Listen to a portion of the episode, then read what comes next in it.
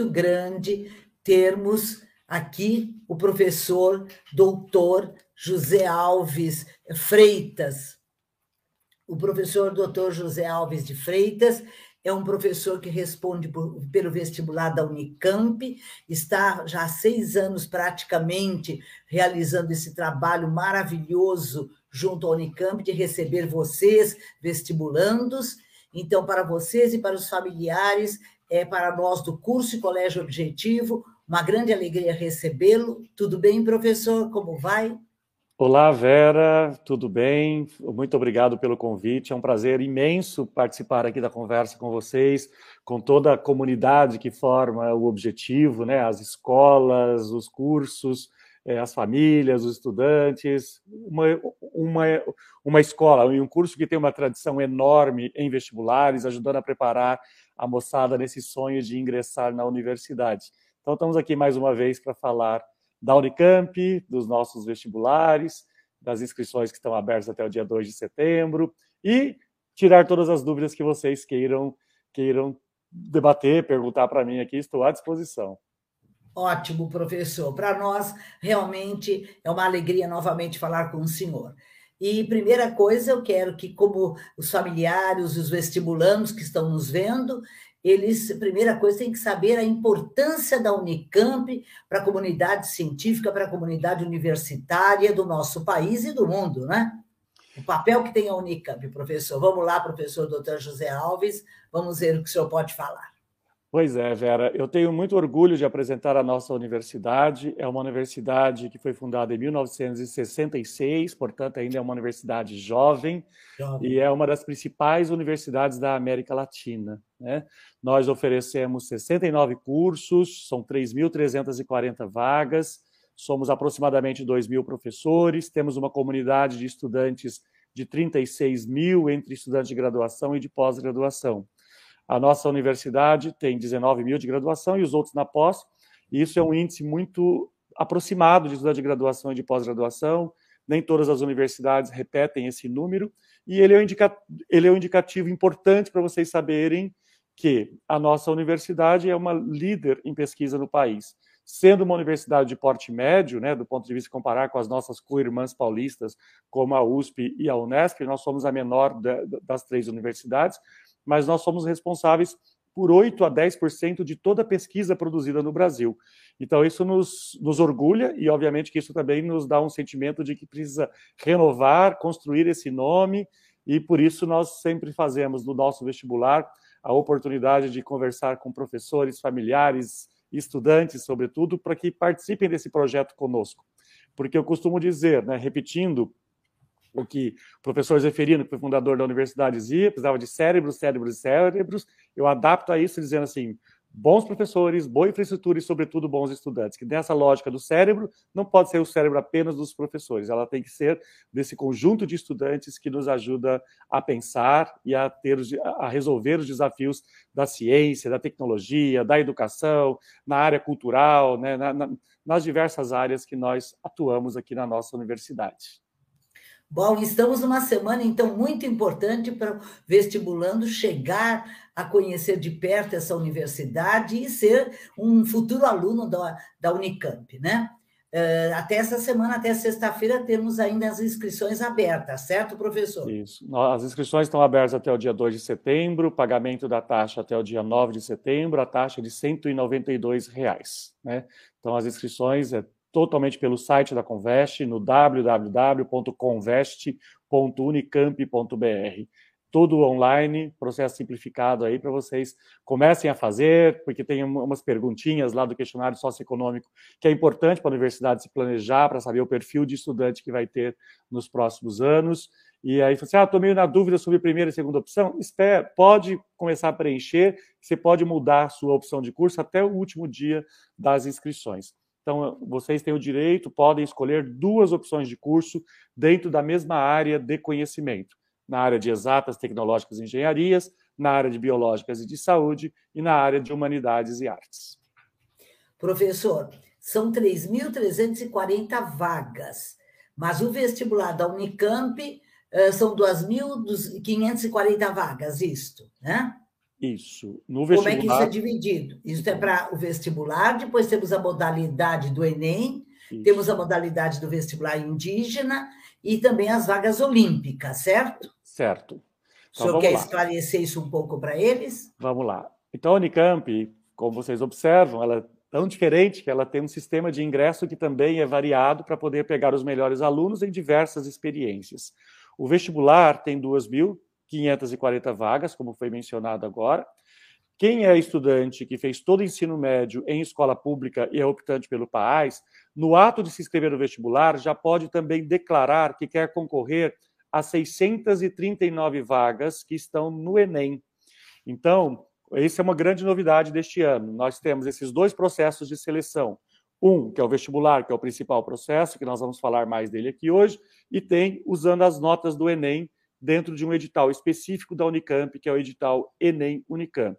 A novidade este ano é que estudantes de escola pública já podem indicar e já está automaticamente inscrito para essa modalidade. Então, você concorre às 2.540 vagas e também às outras 639 vagas pelo edital do Enem. Tá? Isso é para poder simplificar, porque no ano anterior nós tínhamos um trabalho enorme de chamar os candidatos.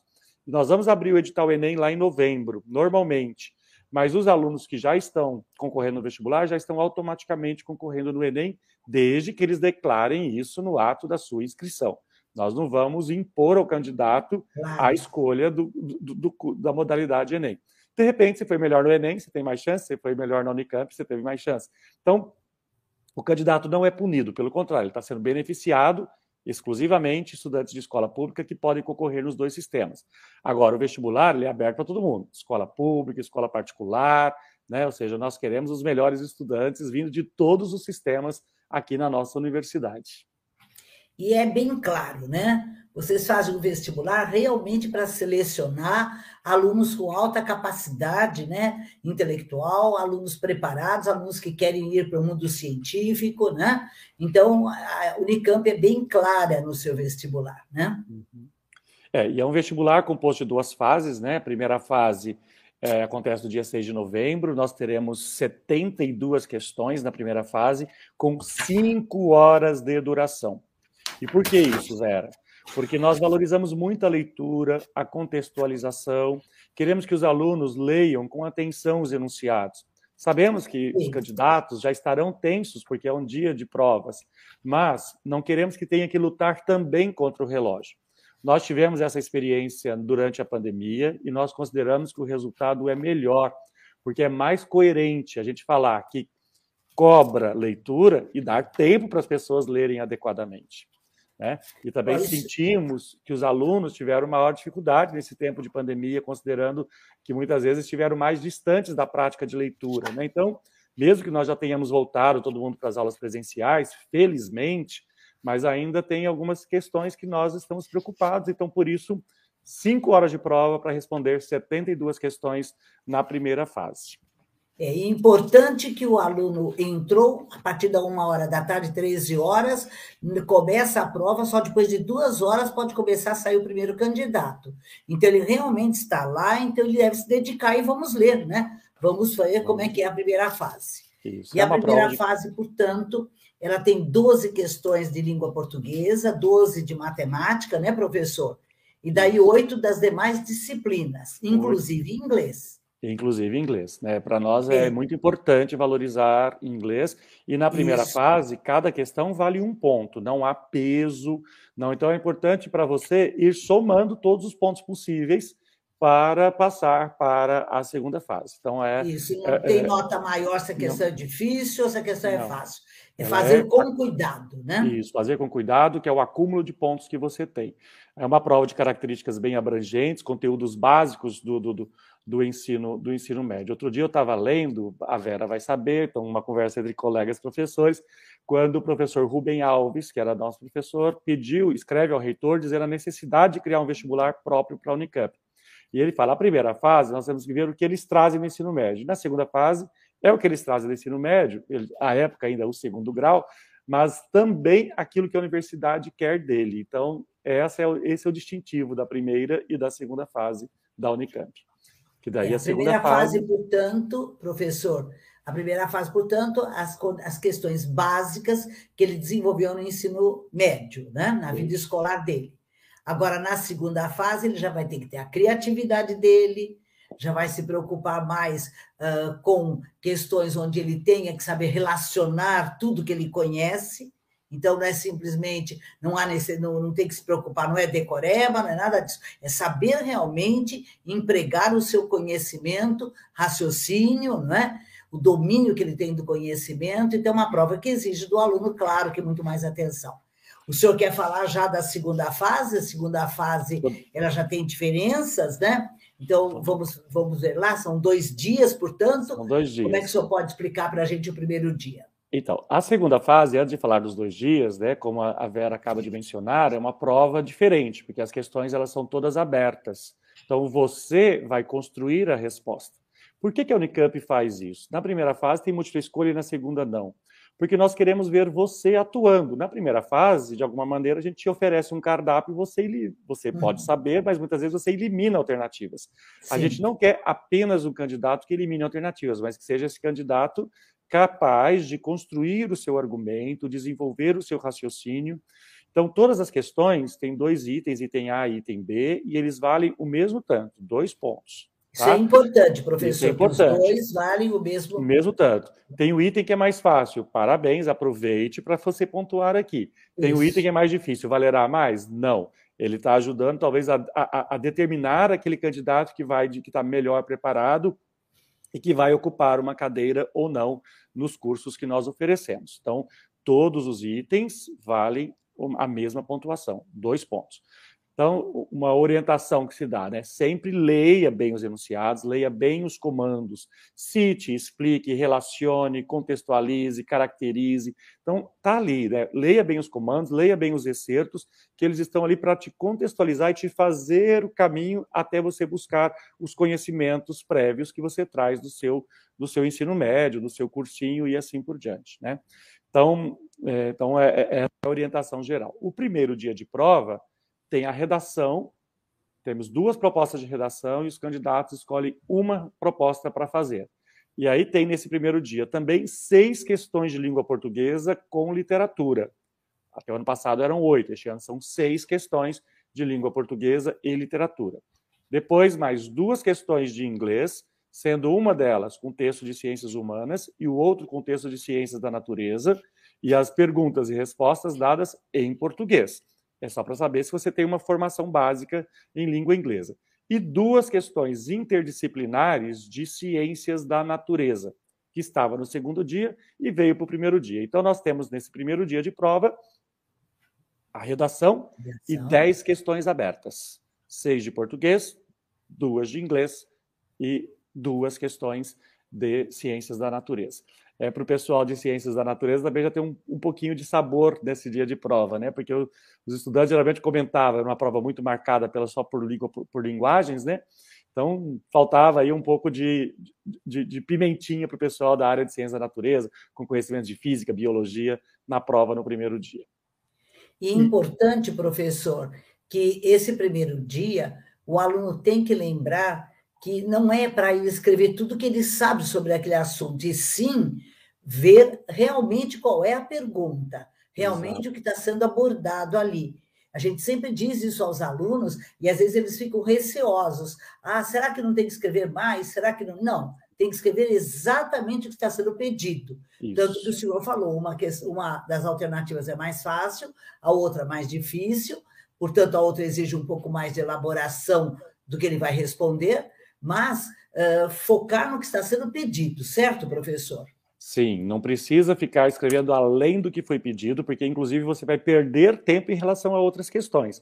Às vezes, é claro, eu cheguei, puxa, caiu o tema que eu mais adoro aqui em química, né? Sou candidato à área de exatas e tal.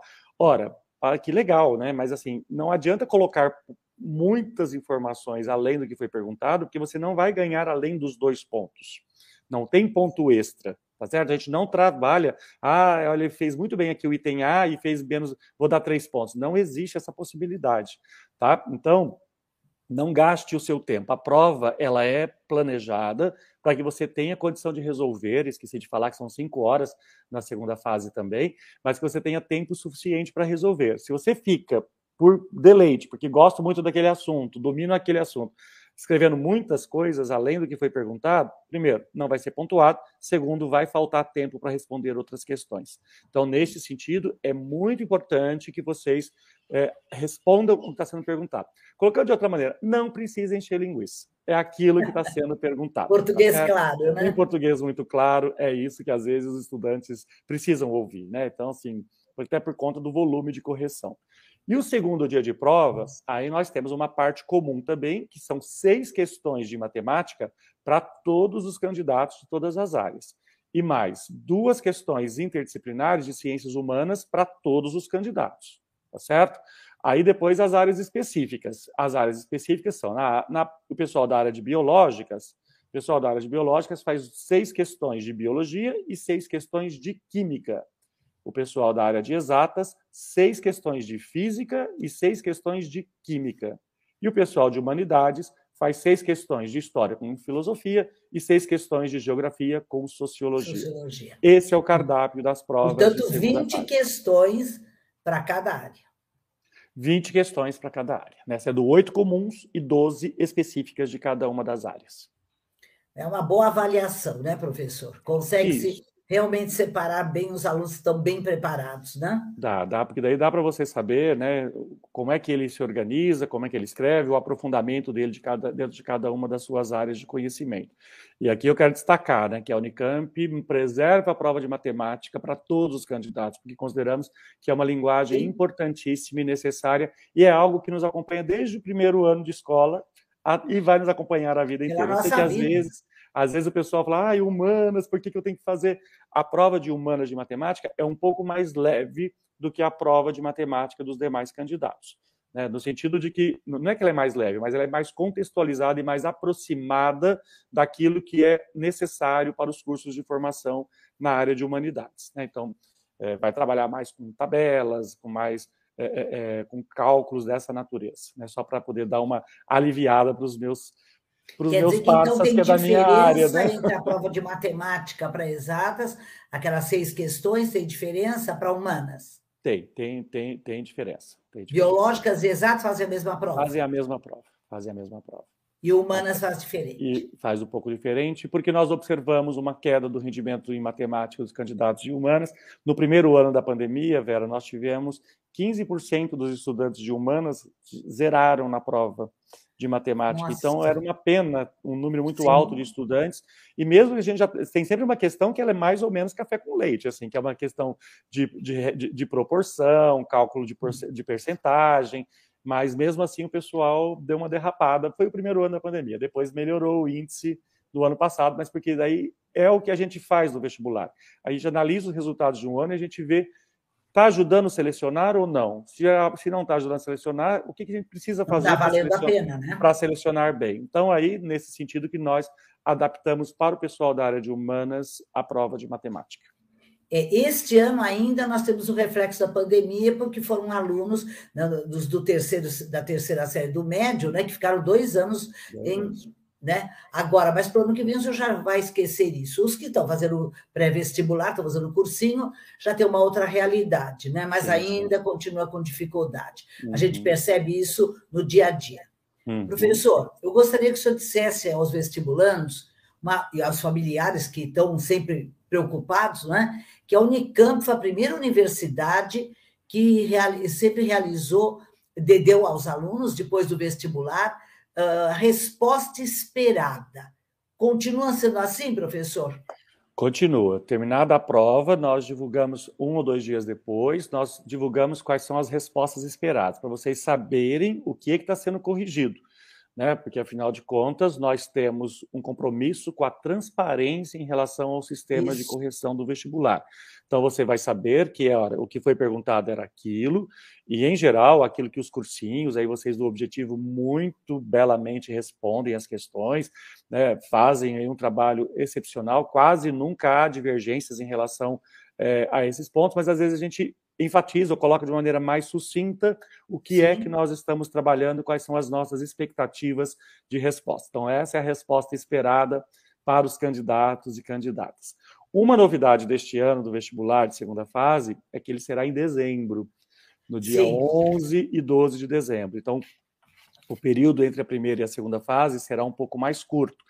Antes, se vocês se lembram, quem já prestou em outros anos, mesmo como treineiros, nós fazíamos essa prova em, na segunda semana de janeiro, né, no segundo final de semana de janeiro.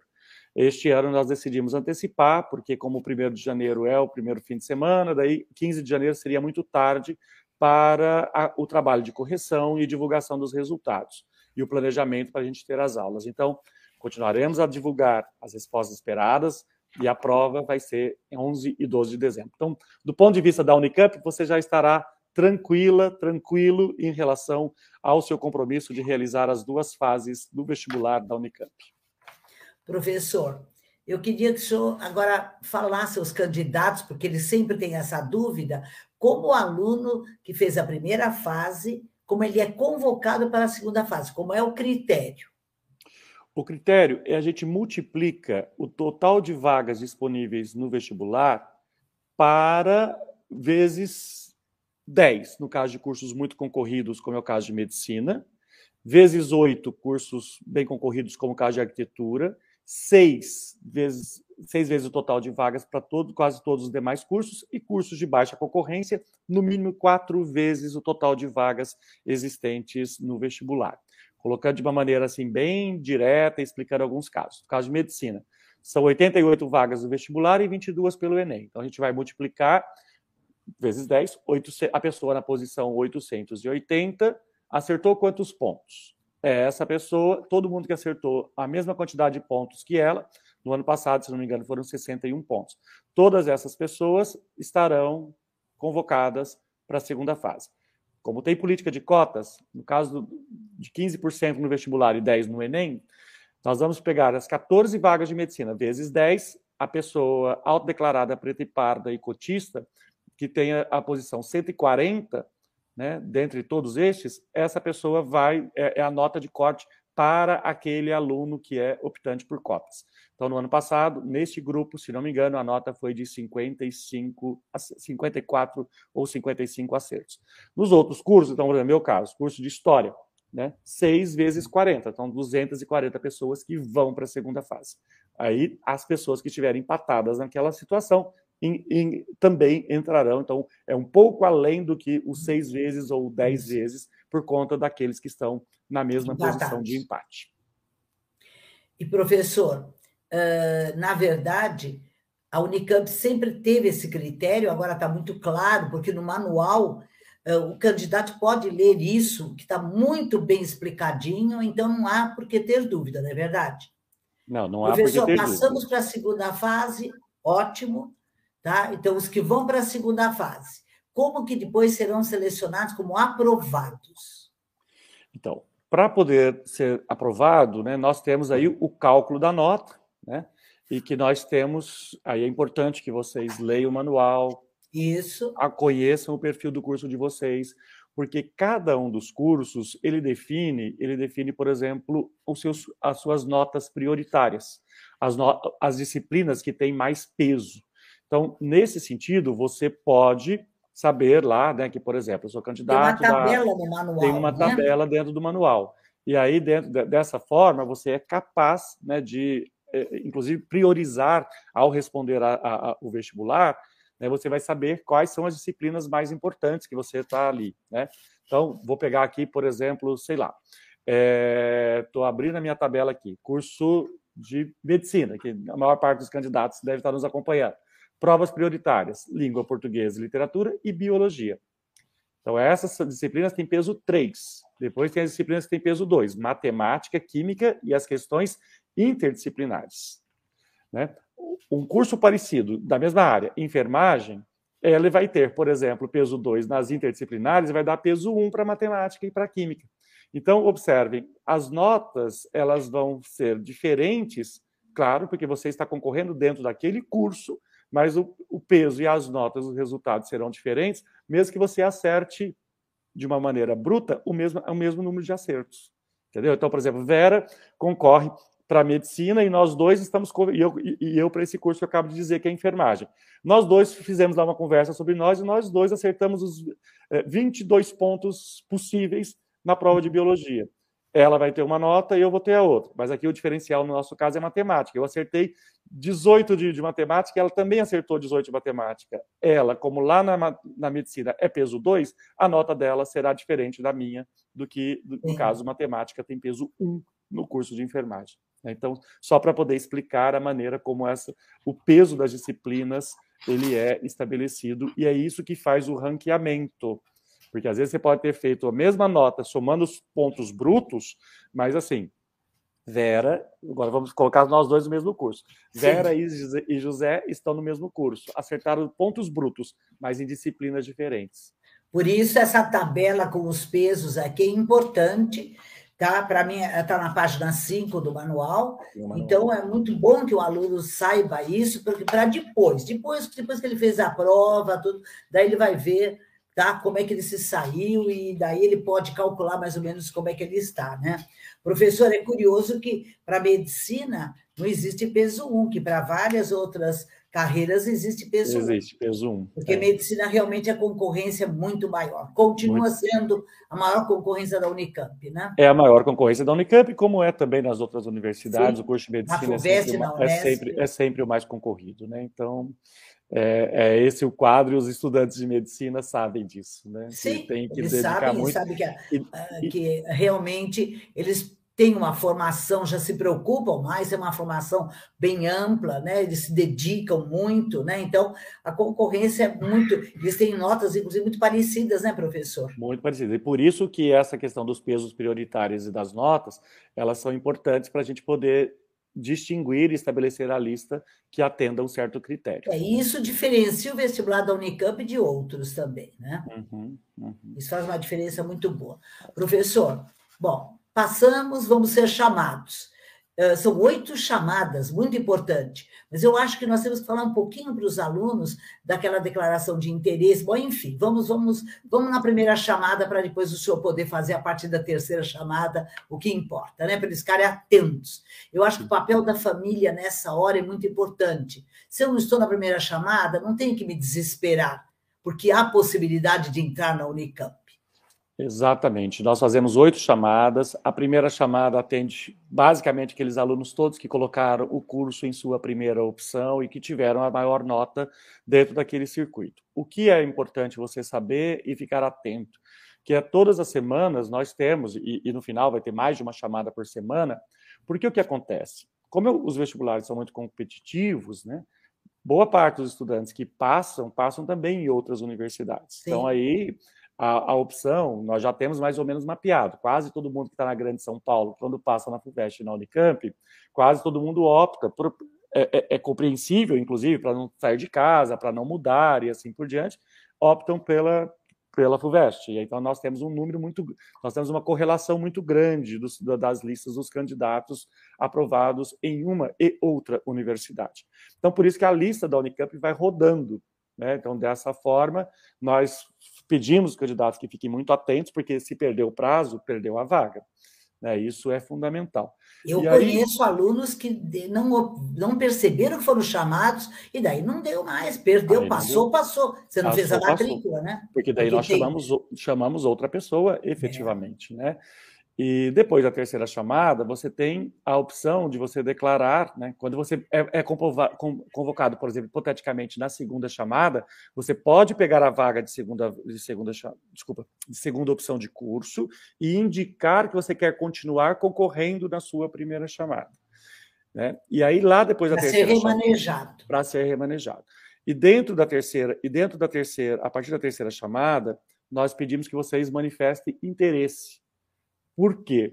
Porque aqueles que não manifestarem, nós entendemos que já passou em outra faculdade, Isso. não tem mais, é, é, já está satisfeito com a sua vaga em outra universidade, então, portanto, aspas, limpa a nossa lista para que a gente possa chamar de fato pessoas que queiram estar na Unicamp naquele curso que prestou. Né?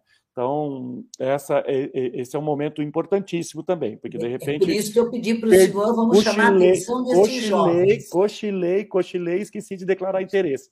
Então, seu nome é, é como se você tivesse não prestado, vai desaparecer das nossas listagens futuras. Tá Isso, então, então, ocorre depois da terceira chamada, professor? Terceira chamada. No, no, dia da terceira chamada, isso vai acontecer.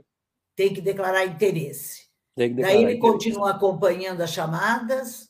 Aí ele continua acompanhando as chamadas, porque daí tem a quarta, a quinta, a sexta, a sétima e até a oitava chamada. Né? Então, Mas na oitava é... não tem algo curioso que eu andei lendo no manual?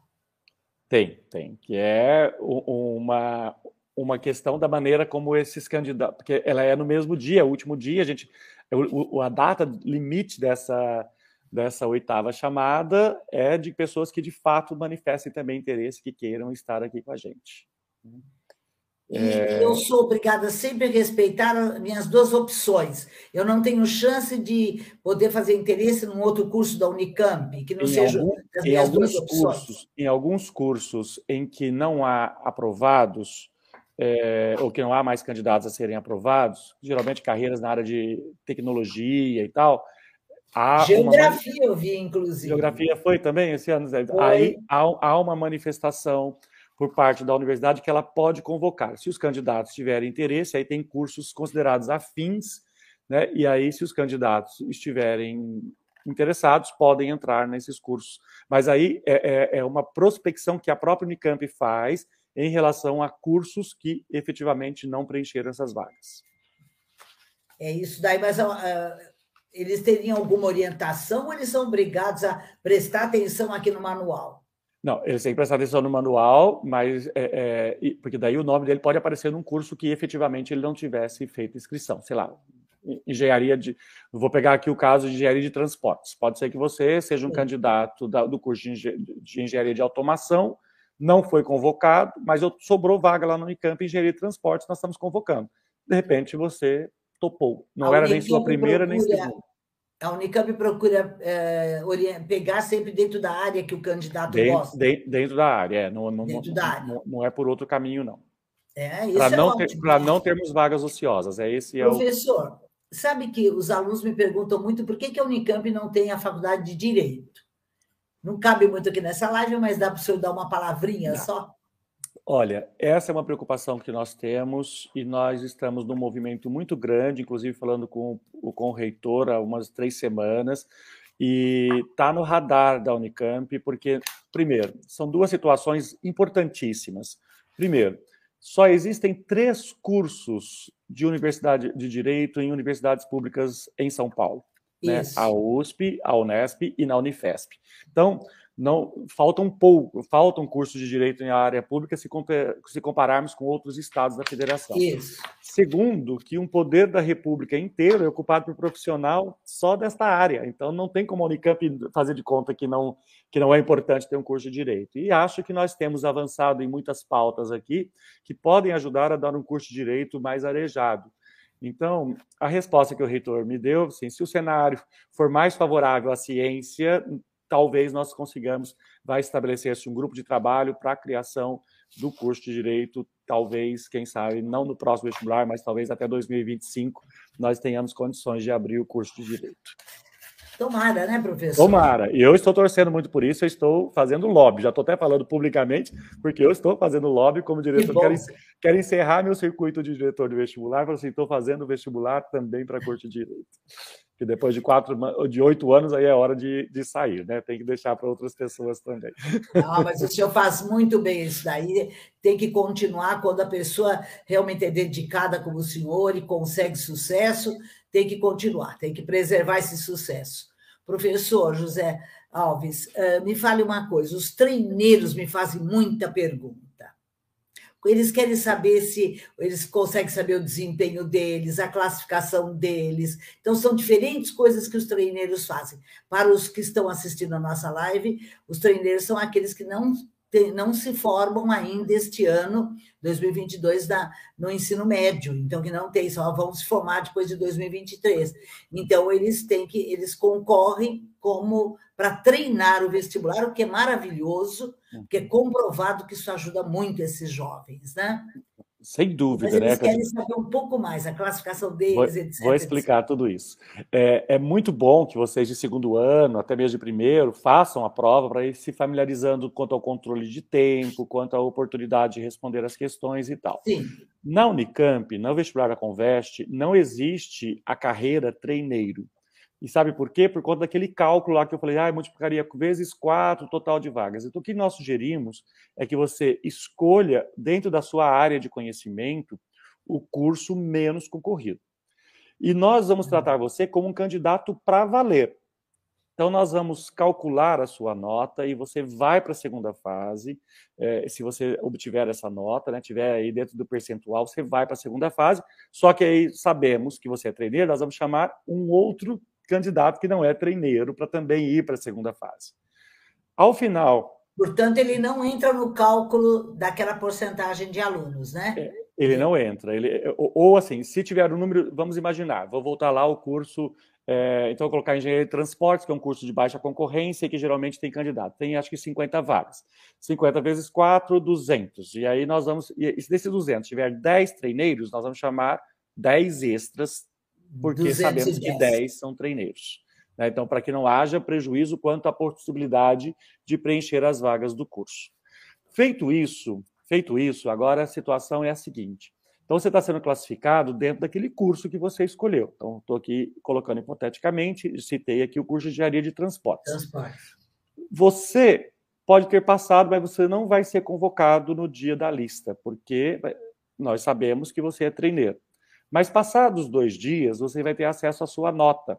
E você vai ter acesso à sua nota e você vai saber, inclusive, que talvez você seja o primeiro classificado daquele curso. Olha só. Então, porque e aí você vai agora. Ele vê a classificação ele dele. vê a, a classificação real Os dentro, querem saber. A classificação real dentro daquele curso. Mas o mais importante que saber a classificação real dentro daquele curso, porque, obviamente, ele está prestando um curso mais fácil, ele quer saber que pontuação que ele teve para valer se ele tivesse num curso muito concorrido. Então, ele vai ter, ao lado da nota padronizada, ele vai ter a nota bruta. Então, pegando aqui o exemplo, ele vai saber se ele acertou 12 de 24 pontos possíveis em matemática, acertou 14 de 24 de língua portuguesa, acertou é, 8 de 24 em química, né? pensando aqui no caso é, é da área de exatas, ou 8, ou, ou acertou 16 de 24 em física. De repente ele vai saber que ele teve nota excelente, pode ser que ele tenha tido uma nota que poderia estar no curso de ciência da computação, que é o nosso curso de exatas mais concorrido. Ciência e engenharia da computação, os dois rivalizam ali os mais concorridos nossos na área de exatas. Então, de repente, ele vai saber como nota, porque ele pode depois ter acesso também a qual é a nota que esse candidato teve, é, uma nota bruta, pode escrever a nota bruta que esse candidato teve, que entrou no curso mais concorrido. Entendeu? Então, ele vai ter uma real dimensão do rendimento dele naquele, naquela condição.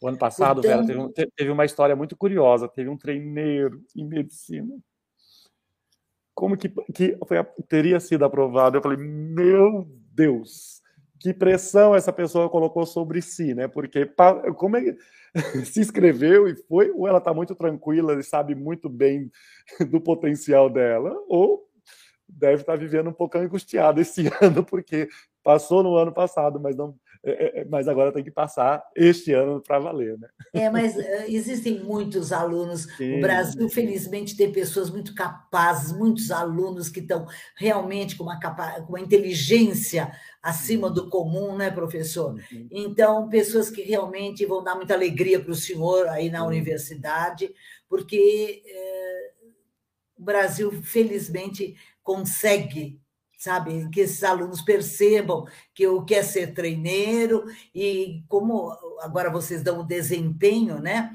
O desempenho uhum. para os pais que estão assistindo, para os familiares, é um boletim, né? Do vestibular, Sim, é um boletim, um boletim do vestibular. E a Unicamp faz isso há muito tempo.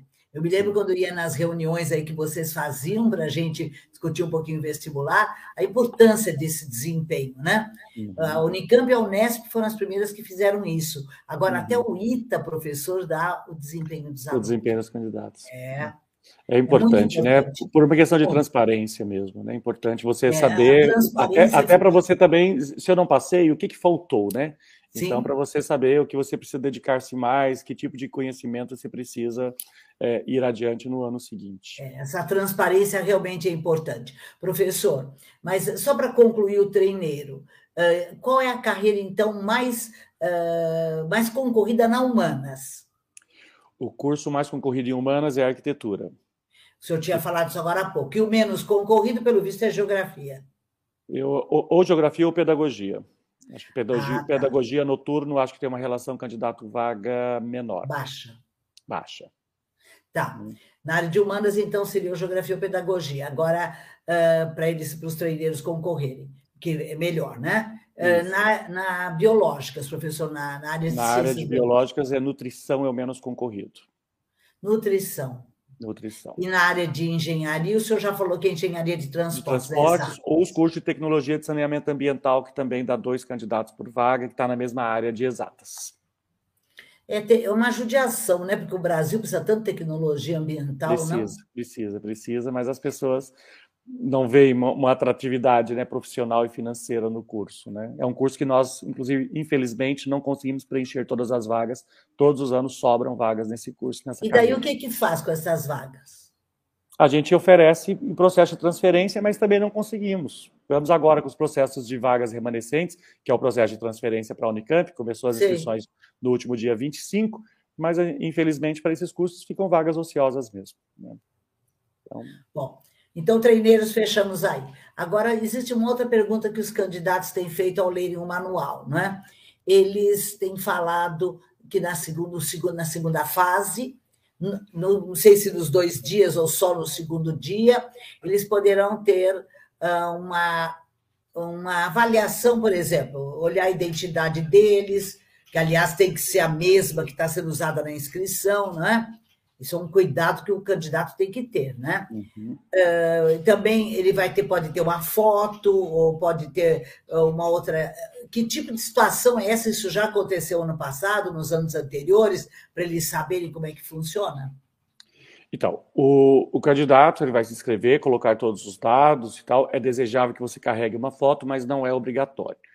Agora, no dia da segunda fase, todos os candidatos serão fotografados, substituindo a impressão digital que se tinha no passado. Então, ah, é um tá. sistema que a própria Convest desenvolveu, né, que daí fotografa, e aí é um sistema de biometria que depois a gente convalida essa mesma imagem com os alunos que são matriculados. Ou seja, é um protocolo de segurança.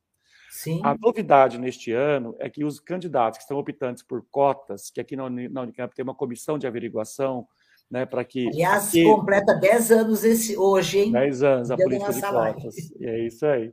É. E a, aqui na Unicamp, nós vamos usar, se os candidatos autodeclarados, pretos e pardos, optantes por cotas, é, permitirem, essas imagens serão utilizadas pelas comissão, pela comissão de averiguação para poder já dar a validação de que você é sim, tem características fenotípicas de ser preto ou pardo. Né? Ou seja, são, é o tom de pele, características do nariz, da boca, do cabelo e assim por diante. É, porque não é por ancestralidade a política de cotas, é por características fenotípicas, conforme determinou o Supremo Tribunal Federal. Né? Porque é a mesma regra para concursos públicos, porque o vestibular tem esse nome, mas ele é um concurso. Você está disputando Sim. uma vaga da universidade pública. Então, esses estudantes precisam dar o consentimento de que essa imagem pode ser utilizada. O que, que nós queremos com isso? Agilizar o processo de matrícula. É, outro, por questões técnicas, ou, por exemplo, talvez a, a, a, a análise da imagem pode parecer que a pessoa, a, a banca não ficou convencida, a esses candidatos participarão de uma serão entrevistados, não, não é uma entrevista, mas serão convocados para uma, para um, uma plataforma digital como essa que nós estamos aqui. Vai para o Google Meet e aí a pessoa vai se apresentar diante dessa comissão, que é composta por professores, estudantes, funcionários e representantes da sociedade civil. Tudo isso, gente, apenas para dar segurança aos candidatos. 93% das pessoas que optaram por cotas foram aprovadas nisso, no, no ano passado. Então é só para deixar Então, e o fato de usar. Para ser justo, né, Para ser justo, para que não haja aquela coisa, ah, o fulano tentou fraudar. Não, não, nós não estamos trabalhando com essa perspectiva, mas temos que ter a vigilância para que não haja exatamente pessoas que venham usufruir de uma política é, de uma maneira equivocada a política de cotas. E aí o fato de a gente estar trabalhando com as, com as fotografias que vão ser tiradas por nós, ela é, é para agilizar, porque daí a pessoa, não, já que legal, já deu certo, então é, já vai fazer matrícula com a declaração já validada pela Quer própria dizer, os que, os que já a foto for suficiente não precisarão passar por aquele dia de que depois da convocação tem um isso. dia que ele é obrigado a fazer isso. isso. Daí ele não precisará não precisará. Aqueles que já tiverem essa, essa autodeclaração validada, vai diminuir o nosso trabalho, porque, obviamente, essa imagem, análise pelas imagens é feita por pessoas, não é por inteligência artificial, Sim. nada disso. Né? Mas ela é muito mais rápida do que ficar esperando o candidato a candidato, depender da conexão, né? um a um. Né? Então, isso vai facilitar bastante o nosso trabalho. A porcentagem é alta de, de candidatos que se uh, concorrem a essa vaga? Não, é, uma, é um percentual baixo, Vera. Nós tivemos no ano passado aproximadamente 6 mil pessoas, entre as 60 mil pessoas que se inscrevem no vestibular. É, então, dá em torno de 10% dos candidatos 10%. optam pelas cotas. E eles têm que saber que eles têm que concorrer, que eles devem concorrer, não é? O Brasil tem que ajudar, porque a gente. É, hoje, por exemplo, que é um dia que se comemora 10 anos das cotas, eu vi umas entrevistas muito interessantes de pessoas que achavam que não tinham condições. E eles têm condições, não é? Claro, claro, tem então, muitas devem condições. concorrer, devem aproveitar essa facilidade, afinal, que a lei permitiu, não é? Deles terem as cotas, direito a cotas, então, eu acho que tem que preencher essas vagas, né? Tem que preencher essas vagas. No caso da Unicamp, é importante que se diga, o candidato que, que opta pelas cotas, ele concorre também na ampla concorrência, porque, assim, do vestibular, 15% das vagas são cotas. Né? Como eu disse, 10% é lá pelo Enem. Sim. Então, nós vamos pegar os 15 primeiros estudantes negros, não, interessa qual lugar que eles estejam. Num, num curso hipotético de 100 Sim. vagas, então ele está ali. Se tiver outros três ou quatro dentre esses 100 alunos aprovados, nós vamos deixar de fora só porque eles estão concorrendo aquelas 15 vagas? Não. Ou seja, se eles tiverem desempenho, eles também serão aprovados. Né? Então, nesse sentido, não fique com receio, ah, eu concorro só a 15% das vagas do vestibular e os outros 85%. Olhando dessa maneira é mais fácil, mas o que, o que a cota indica é o preenchimento prioritário dessas vagas. Então, Pegando mais uma vez esse exemplo aqui de um curso hipotético de 100 vagas. Eu sou professor de humanas para facilitar a conta, né? Eu vou pegar esse estudante, esse 15 mesmo que ele esteja na posição 200, 250. Sim. Entendeu? Então, agora, em alguns cursos isso acontece, mas em outros cursos eles estão entre esses 100 e ainda tem outros candidatos. Então, nesse sentido, é, que a gente chama que o sistema da Unicamp ele é, ele é dinâmico é, e não e, e, e, mais inclusivo, porque afinal de contas você concorre dessa maneira. Não é, não é um sistema, portanto, quadrado que acabou e o acabou. computador que escolhe acabou. Vocês têm uma flexibilidade. Uma né? flexibilidade. Desde que, que tenha, desde que tenha bom desempenho, é o que nós queremos. Sim. Alunos com bom desempenho então estão lá dentro. Pessoas que querem estudar mesmo, Pessoas né? Pessoas que querem estudar, que querem estar com a é gente. É possível falarmos dos Olímpicos? Sim, teremos o edital de vagas olímpicas, é, ele abre em novembro, final de novembro, e vai até janeiro de 2023, por conta da. A gente fica esperando resultados de algumas Olimpíadas internacionais, né?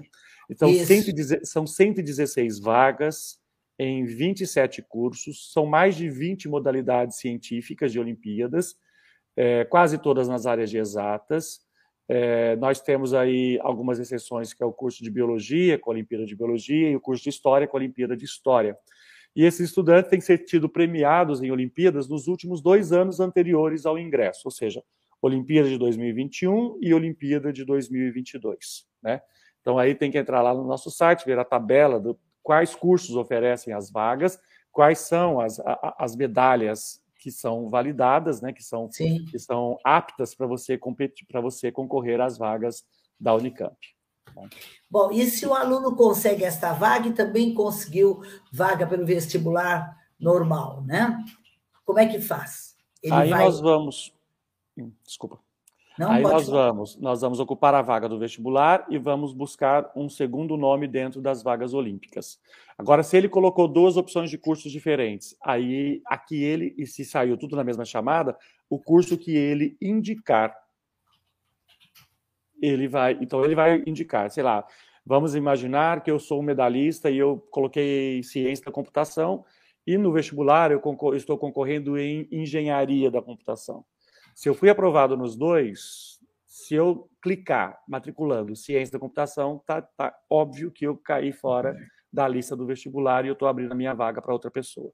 Agora, se você se, se, se inscreveu, tanto na modalidade olímpica quanto no vestibular, no mesmo curso, volta ao exemplo, ciência da computação, a gente vai ocupar a sua vaga via vestibular e vai liberar, porque a gente quer outra pessoa que venha das vagas olímpicas. Tá certo? Então, é, é, é, é, dessa maneira que é, que é o critério de prioridade de preenchimento das vagas. Ciência da computação na Exatas é o curso mais concorrido. É o curso mais concorrido.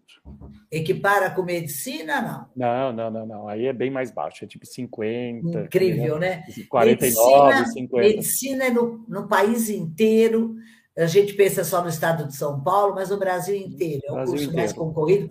No próprio resultado do Enem, né, quando eles vão concorrer às universidades federais, também medicina é uma pontuação muitíssimo alta. É, é muito é, porque há uma demanda, né, um número grande de pessoas, né, que que opta pelo curso de medicina. Então e vem aumentando ano a ano. Né? Então, essa é uma questão bem preocupante também.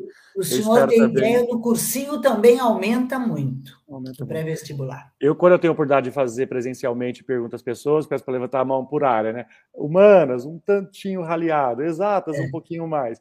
Aí eu peço biológicas, aí um monte de... Eu falo assim, sem ser medicina, aí tem um ou outro também que faz com que a gente não se sinta tão desprestigiado é assim. Incrível, é, né? Porque na, é na área de biológicas tem cursos excelentes excelentes, Excelente. né? O próprio curso de biologia, né? É, de boa empregabilidade também, né? Mas, é. sem dúvida, aproximadamente 30, 40% dos candidatos do vestibular são candidatos para biologia, para medicina. Para medicina. Esse, esse é um dado real. Quanto o senhor falou de porcentagem? Aproximadamente 40% dos candidatos. 40% total vai para medicina. É. Que coisa. É, é uma porcentagem muito alta, né? Muito alta, muito alta. Professor, pensando desde a inscrição que termina esta semana, os cuidados que devemos ter, ao vestibular e até lá a matrícula, o senhor quer pontuar algumas coisas mais? Bom, eu quero dizer a vocês que nós estamos aqui preparando mais um vestibular com toda a atenção possível na realidade que vocês têm. Né? Nós estamos já também, que escolas e professores geralmente perguntam a respeito do novo ensino médio, o vestibular já está com as características do novo ensino médio, houve uma nova redução de disciplina, de conteúdos programáticos neste ano, já adequando a BNCC. Então, pego o exemplo que na minha cabeça sempre vem em matemática, não vai cair matriz, porque não está na BNCC. Não me pergunte se isso é bom, se é ruim, eu não posso dizer, eu só posso dizer que eu nem tenho opinião formada, eu posso dizer que a gente faz o vestibular de acordo que é a legislação e com aquilo que são os pressupostos mínimos que os estudantes são, são, é, são apresentados. Né? Então, é, se dediquem a estudar, fiquem atentos, é, mas também organize o tempo de vocês para você ter o um seu tempo de lazer, para que você possa cuidar da cabeça. Né? Tem um tempinho que vai diminuindo daqui até lá, ou seja, nós estamos em setembro, falta um pouco mais de 60, quase setembro, falta um pouco mais de 60 dias para o vestibular, né? Então nós vamos chegando cada vez mais perto do dia da prova. Então, faça a inscrição com muita tranquilidade, é, acompanhe aí as nossas, nós damos várias orientações nos nossos canais do, do, vestibular da Unicamp, tanto no YouTube quanto nas redes sociais, Facebook, Instagram, Twitter, né, para que a gente quer ter uma conexão com vocês, a gente quer trilhar esse período dando de mãos dadas com vocês. Esse é um diferencial que a Unicamp sempre tem e que nós fazemos questão de conversar, de esclarecer, de estar à disposição de vocês. A gente sabe que não é um processo simples, que é um processo que demanda estudo, concentração, né? E por isso também que a gente fala, olha, passou, comemore, comemore muito, mas não passou, não se deixe levar ou achar que não, não é para mim, não tenho capacidade. Não, você tem muita capacidade, não deixe roubar a sua autoestima. Um dia de prova mede seu resultado naquele dia, com aqueles conteúdos, com aquelas questões. De repente, se fosse outro dia e com outros conteúdos, você poderia ter um resultado diferente. Então, a nossa preocupação, porque sou, somos educadores, a gente sabe que tem que fazer um processo de seleção, porque não há vaga para todo mundo. Mas, diante disso, a gente quer as pessoas que estejam bem preparadas, e aí, nesse sentido, é o seu compromisso com os estudos, buscar as excelentes orientações que as professoras e professores de vocês aí no curso objetivo oferecem, né? Ou seja, não, não à toa eles aprovam sempre muito em vários vestibulares, não apenas no nosso, porque tem o know-how, tem essa experiência, sabem orientar. E o fundamental é isso, é a orientação que seja para a vida. É o valor educacional, não é o conhecimento pelo conhecimento, não é o dia da prova, mas como que esses conhecimentos podem estar atrelados à nossa vida. E eu vi que a Laura perguntou qual o perfil de estudante que a Unicamp busca, né? Laura, a Unicamp procura o perfil de estudante que tenha um olhar atento ao mundo, que queira ser protagonista. A gente não quer o aluno que seja só aquele, ah, quer um nerd, aquele desligado. Não, a gente quer outro perfil hoje em dia. A gente quer um perfil do aluno que seja antenado no mundo, que saiba se divertir, que queira ser uma liderança no mundo em que a gente vive, né? E que possa ajudar a transformar. Pessoas que queiram ver a ciência melhorando a vida das pessoas, as várias ciências, as humanidades, as artes, a cultura, ajudando a melhorar a sua própria vida e a vida das pessoas. Então, é isso que a Unicamp procura, o perfil de gente que saiba da ciência aplicada no cotidiano, que respeite os direitos humanos, que respeite os valores democráticos, os valores republicanos e pessoas que têm uma postura ética diante do mundo. É isso que a gente deseja não é pouca coisa, mas a gente acredita que formamos nessa direção e contamos com vocês aqui com a gente. E a nossa prova reflete um pouco desse espírito. Né? Então, esse olhar crítico, esse olhar atento, sempre temas do cotidiano, sempre temas contemporâneos estão nas nossas provas. Prova de redação, que tem um peso importantíssimo, 20% total da nota, ela sempre trouxe temas atuais para vocês. E vai ser assim também neste ano. Maravilha, professor. A Unicamp está de parabéns. O senhor consegue uh, refletir bem o que é a Unicamp. Eu acho que o senhor é o retrato fiel da Unicamp, o que ela quer, porque o senhor consegue mostrar isso na sua, no papo com a gente. Foi muito agradável, uma pena que temos que encerrar, não é? Mas uh, foi muito bom tudo que o senhor disse, muito esclarecedor, e lembrando para estes jovens, para os familiares, que o manual está é, bem claro, o manual repete, inclusive, algumas coisas que são fundamentais, inclusive isso, o que a Unicamp deseja. Brasileiros que sejam participantes, que sejam ativos, que realmente vamos lutar por tudo, pela nossa pátria, por tudo que nós temos de bom aqui nesse país, não é verdade? Exatamente, Vera professor do Dr. José Alves de Freitas Neto. Foi um prazer imenso. O curso e Colégio Objetivo agradece muito sua participação e esperamos voltar a encontrá-lo outras vezes. Será um grande prazer. Como sempre foi, foi, eu agradeço mais uma vez a oportunidade de conversar com todos vocês, com toda a comunidade do curso e Colégio Objetivo. Um abraço, pessoal, e nos vemos nas provas. Um grande abraço para o senhor também. Até mais. Até mais.